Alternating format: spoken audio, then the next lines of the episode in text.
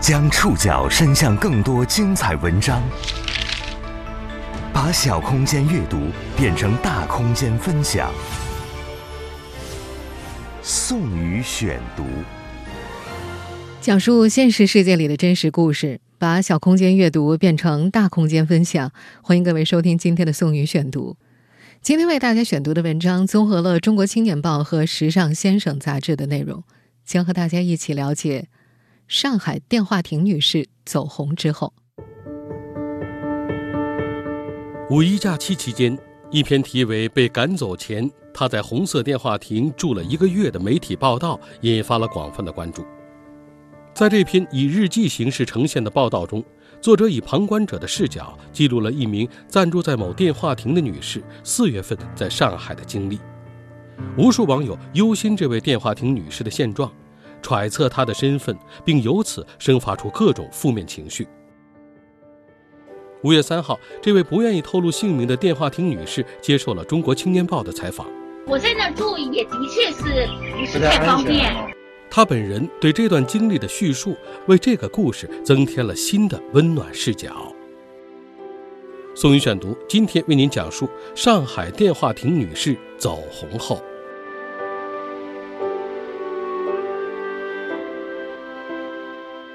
五月一号，五一假期的第二天，发表在《时尚先生》杂志旗下公众号“先生制造”上的一篇日记体式的报道，在很多人的社交网络上刷屏。在这篇报道当中，文章作者用写日记的方式，以旁观者的视角，记录了一名暂住在上海某红色电话亭里的女士的故事。在这篇报道当中提到，四月一号，这名女性被附近的居民发现入住在电话亭里。四月二十九号凌晨，她带着她的狗在雨夜光着脚离开了，不知所踪。报道中还以旁观者的角度描述了这位女士在离开电话亭时和维持秩序的警察所发生的冲突。在这篇。阅读量迅速破十万加的报道的评论区，有无数人想知道这位电话亭女士的后续消息，想知道她到底去了哪儿，又遭遇了些什么。更有不少人感慨，这又是一个上海荒诞故事，并且由此生发出各种悲观的、负面的情绪。日记体的媒体报道，的确也是对事实的一种呈现、一种记录。但日记，终究是一种私人化的个人记录。日记。会不可避免的带有个人情绪，同时会被个人视角所困。这篇报道当中所呈现的电话亭女士的故事，是她的真实故事的全貌吗？五月三号，中国青年报的记者李强在上海黄浦区找到了这位电话亭女士以及她的狗，从这位女士口中了解到了一个和网传的那篇引发大众负面情绪的报道不一样角度的叙述。记者李翔的这篇文章是用第三人称和采访对话两种形式呈现的。为了便于大家收听，我们今天在选读这篇文章的时候，把它全部改写成了第三人称。也因为这位女士不愿意透露自己的真实姓名，所以在今天的节目当中，我们会依然称呼她为“电话亭女士”。中国青年报的记者李强是五月三号下午两点钟左右见到电话亭女士的。那会儿，她正。挎着塞着衣服的包，拎着从打浦桥派出所接出来的水，牵着他的小狗，走在斜土路街边。这里距离他曾经生活的那个红色电话亭并不算远。在斜土东路一家歇业的房屋中介门前，他停了下来，和他的小狗一起吃午餐，也和前去采访的记者聊起了天。他说自己四月二十九号从电话亭离开之后，一直在斜土路附近。他不愿意告知自己目前到底居住在什么地方，只是声称住在同学家，并不需要更多帮助。他很感谢网友对他的关心。他告诉前去采访的记者，在上海这座城市，比他有价值的采访对象还有很多很多。电话亭女士自称是山东人，生于一九七零年，到上海二十年了。那个让他出名的红色电话亭位于上海黄浦区海华小学门口的马路边。在四月二十九号离开电话亭前，他已经在那儿住了三个多月。前两个月，和他生活在同一片区的邻居们甚少有人关心他的存在。宋宇选读继续播出：上海电话亭女士走红后，电话亭女士已经很久没有回过山东老家了。上一次回家是在二零二零年十一月十九号，待了一个月，十二月十八号回到了上海，然后就再没有离开过上海。他是七零年生人，曾经结过婚。他没有具体说明老家是山东哪儿的。只说在上海生活久了，再回到那个地方的小城市，就会觉得像是掉到了一个坑里一样。他说自己目前已经没有什么想家的概念了，毕竟他已经在上海待了二十年。他本科毕业，学化工的，曾在商场的专卖店做过导购，还做过国际物流，因为国际物流容易爆仓，需要经常到上海来处理一些情况。再后来，就开始到上海做外贸尾单，服装和鞋子都做，渐渐的，就在这座城市里生活了下来。至于为什么会住在电话亭里，他表示是因为房子没租好，疫情来了，就更不好租了。上海，是寸土寸金的地方，尤其是市中心这一片。在那座让他出名的电话亭，他住了不止一个月。三个多月前，他就曾在这里从小年夜一直住到了正月十五。我因为我来上海，我有的时候也喜欢这种都市的方式，我想换一个方式。那么在电话亭过一个新年，嗯，所以说就以今年呢，从小年夜一直就开始住嘛，就在他那儿。但是他是免费的，而且又不是钱租房，然后呢又很清静，我是挺喜欢的。在上海疫情前，住在电话亭里的他。并没有引发周围居民的关注。在电话亭附近的海华小学门卫室值班的一名保安倒是记得他。保安在五月三号下午告诉《中青报》的记者：“那位女士啊，正月里就住在这儿了。”保安还记得，早在去年他就注意到这名牵着狗的女士偶尔会到电话亭来。保安听说那条狗是他捡来的，他感觉那个时候女士似乎就在外面流浪了。电话亭女士在外流浪的时间，比保安说的还要更早一些。当地一二三四五热线证实，这位女士已经在这一片露宿了两年多。在此期间，警方和她交流过，发现这位女士有非常良好的教育程度，大学本科。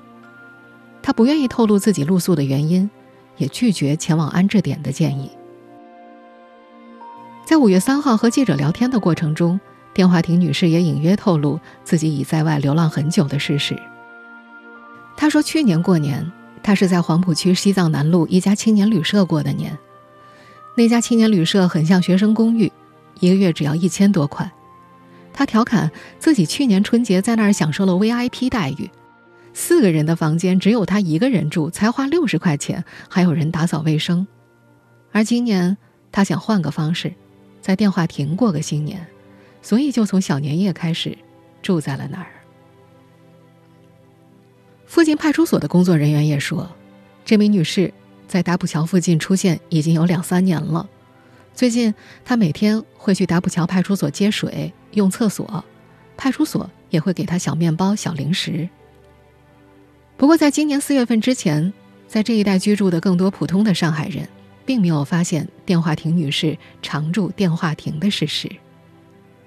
海华小学的那位保安不清楚女士是不是一直住在这儿，只依稀记得正月那会儿，他过段时间人就不见了，不知道他为什么离开，又是什么时候再回来的。保安曾经看到有人给他送来吃的喝的，也发现电话亭里堆放着很多杂物，他的衣服和被子都放在里面。现如今，几乎人人都有手机了，公用电话亭好像已经很少有人用。无论是小学门卫室里的保安，还是路过这儿的其他人，也许内心会有所嘀咕，但他们似乎也并不真正在意电话亭被占用。电话亭女士自己则说，她每天很早就出门，环卫工人四点半起来，她五点就起，五点半左右就离开电话亭，至晚不会超过六点。然后等到晚上十点多钟以后没有人的时候再过去。再接下来。他会在电话亭里眯几个小时，也没有人说他。他说白天的时候，他会去图书馆，或者做点自己的事情。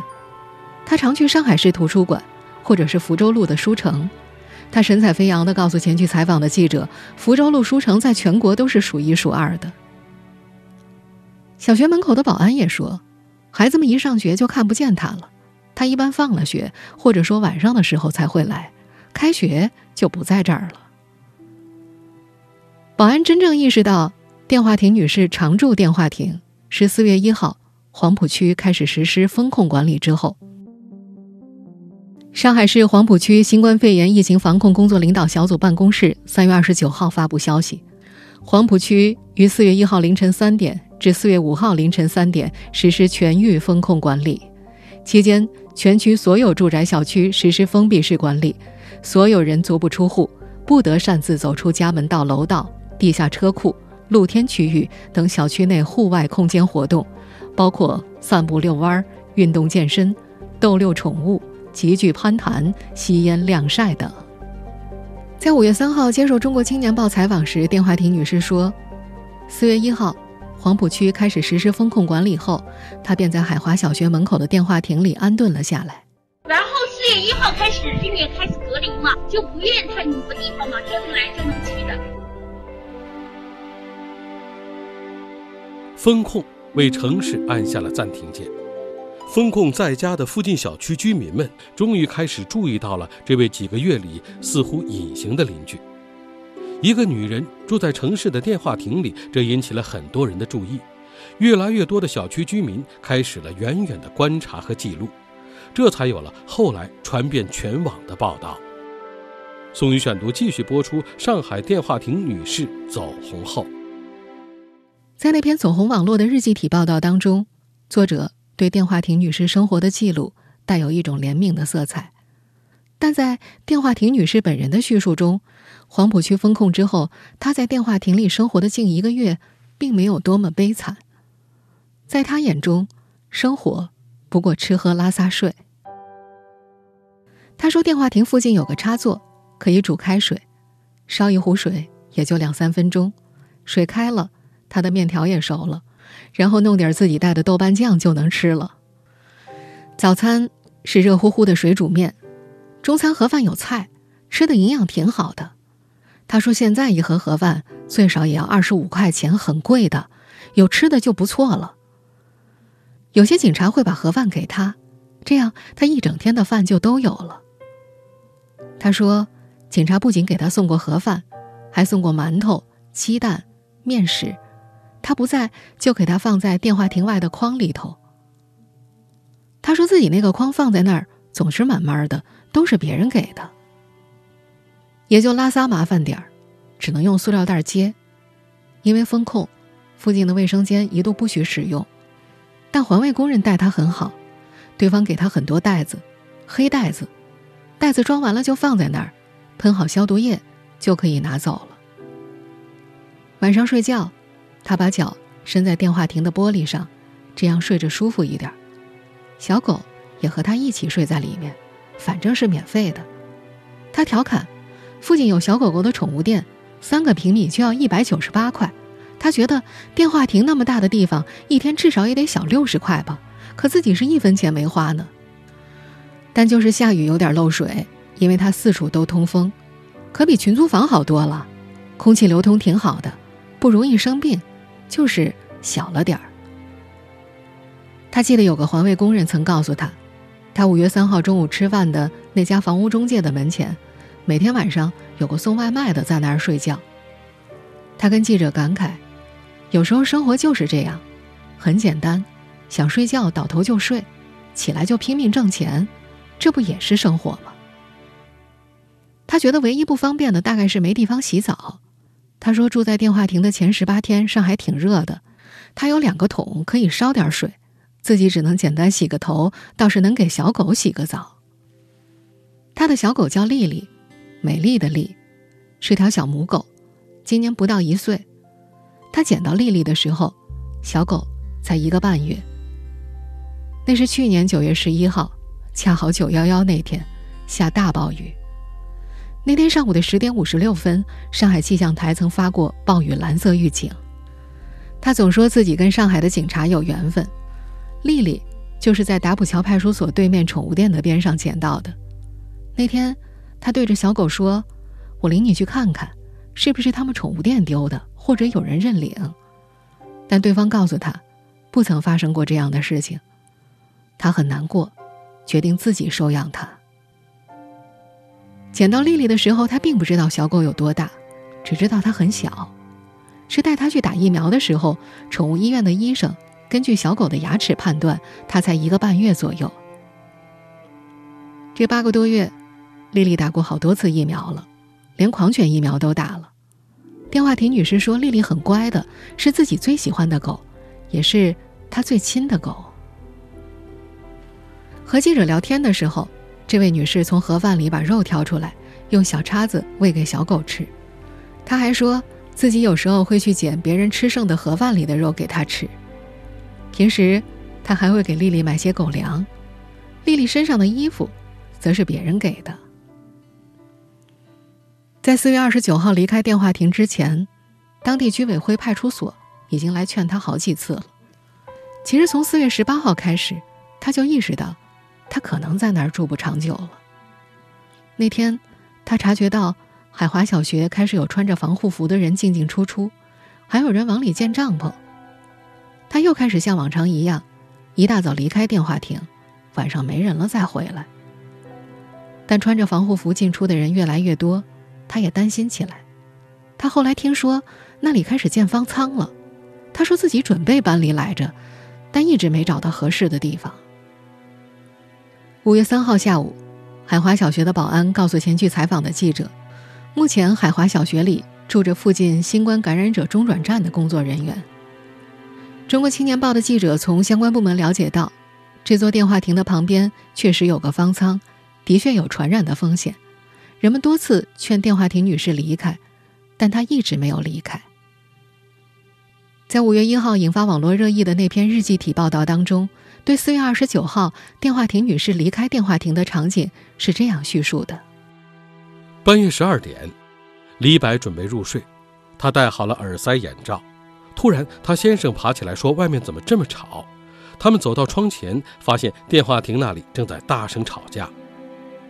楼里的很多人都起来了，大家都听见了争吵声。楼长说：“大白来找电话亭女士了。”警车停在路边，两个身穿防护服的男人先是把他摁在地上，他啊的一声叫了起来，带着哭腔说：“怎么打人了？”男人起身走到电话亭里，把他的东西一件一件往外扔，并让他今晚就搬走。女人上前试图阻止，他情绪有些激动地尖叫了起来。其中一个男人见状暴怒，走上前把他扳倒在地，使劲摁住。他们又走到电话亭的另一个门，打开进入清理。这篇日记体的报道当中还写道：电话亭女人最后什么都没有拿。她只是抱着自己的小狗，光着脚往南边走了。当时正在下雨。在和中国青年报的记者叙述那段经历的时候，电话亭女士显得比较豁达。她觉得，警察赶走自己是比较正常的一件事儿。他们建立方舱，距离就是一个铁门，一个铁门。我在那儿住也的确是不是太方便。他毕竟还要消毒，还要杀菌。人家还要穿隔离服，那肯定是也肯定是不方便，早早晚晚都在要翻，而且也不可能永远在他那儿。这早走有早走的理由，晚走有晚走的理由而已。他说，从警察的角度上来想，也是可以理解的。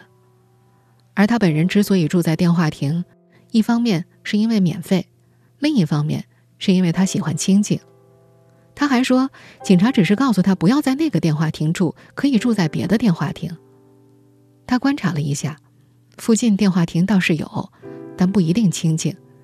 有些电话亭周围的店铺很多，人家店铺里头有贵重东西的话，他要住在旁边也是不太安全，别人还会担心这个那个的。这么些天，他一直没有找到太合适的。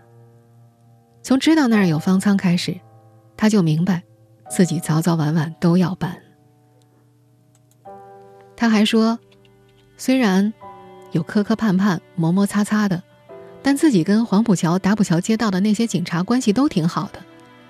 警察他们吃早餐，什么酸奶啊、牛奶啊都会给他送，而他的零食也基本上都是警察给的。警察他们一直也是很关心我的，嗯，我跟上海的警察可能是是比较有缘分的，最起码这小狗是挺有缘分的。我是看他们那地方办事，坐在马路对面的，小秋呀，那他这个小狗啊，一直呃以来也得到他们派出所很多警察的帮助。再说起那天晚上的冲突，他又补充表示，过去的事情已经过去了，反正都已经不在那儿住了，而且这也不是主要问题。现在主要的问题是这座城市，他觉着黄浦区目前疫情还挺严重，他自己身体能够这么健康的生活，他已经很感恩了。五月三号晚上，海马小学马路对面的汇丰鼎园小区微信群里，有曾经拨打过一二三四五热线。反映电话亭女士情况的小区居民发消息，讲述这位女士的情况，并转述一二三四五热线的回复。这位居民写道：“该女士已在我们对面露宿两年多，在此期间也交流过。该女士有良好的教育程度，大学本科，但因为不愿意透露原因，拒绝了前往安置点的建议。但到万不得已的情况下，她也会自己前往派出所寻求帮助。”派出所，在封控期间也多次前往电话亭与他沟通未果，包括这几天，虽然没在我们这儿，但还在斜土路附近。那条消息里还说，五月三号当天，派出所给这名女士做了抗原检测。当地一二三四五还回复小区居民，由于防疫任务艰巨，人员压力巨大，二十九号凌晨的确处理的有些过期，对当事民警，他们会严肃处理。几乎所有了解电话亭女士的故事的普通人都很好奇，她为什么不愿接受帮助，去包吃包住的地方住？这位七零年代生人、受过高等教育的女士有一套自己的生存逻辑。宋宇选读继续播出：上海电话亭女士走红后，在接受《中国青年报》采访时，上海相关部门曾表示，他们给电话亭女士。安排一个包吃包住的安置点，但她不愿意去，自己带着狗走了。四月二十九号那天，也曾经有人安排他前往救助站，他也拒绝了。给他找了宾馆，他依然表示不去。有免费的包吃包住的地方，为什么不愿意去呢？我这个人是一个 自由活得简单才能活得自由。在这位女士看来，人越简单越好，越简单，不欠别人的。反而可以洒脱的去生活。这个给我提供酒店，我本身就是一个普通老百姓，而且现在又不是很成功的一个人，我没必要住酒店。对呀，咱不是包吃不住吗？包吃包住的话，那那我觉得哪世上没有免费的东西。他酒店应该用用用来就是接受更值得的人。我呢，只是一个普通老百姓。你看，我都应该是半百了。说一句话，就是活得简单，才能活得自由。在接受采访时，他说自己对这段时间的生活还是挺满意的。他不断给记者展示自己的服装搭配，他还强调，尤其在吃的方面，甚至比自己花钱买的时候还要好一些。五月三号这天，有附近居民给他送了一袋食物，有饼干、酸奶、火腿肠，并用便签留言：“给你和小狗望安好。”还有黄浦区疾控预防中心的一位医生给他送了牛奶、面包、饮料和水。说起这些的时候，他又开始感慨：医护人员真的很不容易。他说自己来上海二十年，头一次感受疫情下的上海。虽然因为大多数上海人都在隔离，他接触到的是一个不完全的上海，但也感受到了很多人和人之间的关怀。五月三号晚上，一名医生。路过打浦桥派出所门口，遇见了他，再三劝说他前往包吃包住的安置点，并询问他目前晚上住哪儿。他表示：“别管我住哪儿，我不生病，我健健康康、快快乐乐的就可以了。”在那名医生问到“你需要帐篷吗”的时候，他表示需要，医生则答应要给他一个帐篷。习惯了离群索居的他，后来告诉记者：“不去安置点。”是觉得那儿人太多了，再有安全问题怎么办？她说这些天自己的身体一直很好，核酸检测也都是 OK 的。在和记者聊天的过程当中，这位七零后的女士一再表示，自己在上海，爱上海，很感激这座城市。她说，上海其实给予自己的很多。无论是思维方面、教育方面，还是金钱方面，他都收获了很多。他说，家人可能会觉得他很不成功，然后又很苦，还厚着脸皮待在上海，但他没觉得太苦。反正来上海嘛，外地人肯定要吃很多苦的，这是必须的，就像外地人去北京一样。他说，北京他也去过，清华、北大、颐和园、鸟巢都去了，可北京太大了，他坐地铁都有点晕的。上海不一样。这位曾经做服装鞋子外贸生意的女士觉得，上海其实生意机会挺多的，因为这个城市很大，它的力量在那儿，轻易也不会倒下去。从他的角度来看，这次疫情对上海的影响不会太大。结束采访前，他特别请求记者对那些关心他的网友说一声谢谢。谢谢啊，然后你也在网上跟我说一说非常谢谢，感谢整个广大网友对我的关心。我会在上海加油的，也希望你们更多的关心上海这些疫情啊，给上海整个这些老百姓提供更好的帮助。然后上海加油！好，好，谢谢。爱上海，爱上海，我喜欢大上海这个城市。这位乐观豁达的流浪女士还建议记者，晚上七点以后，沿着黄浦区的街道走一走，看看市井当中的普通老百姓。外地人或者上海人，他说：“记者一定会觉得他们比自己有采访价值。”说完这些之后，女士挎着包，拎着水和好心人赠送的物资，带着小狗丽丽，消失在上海的夜色里。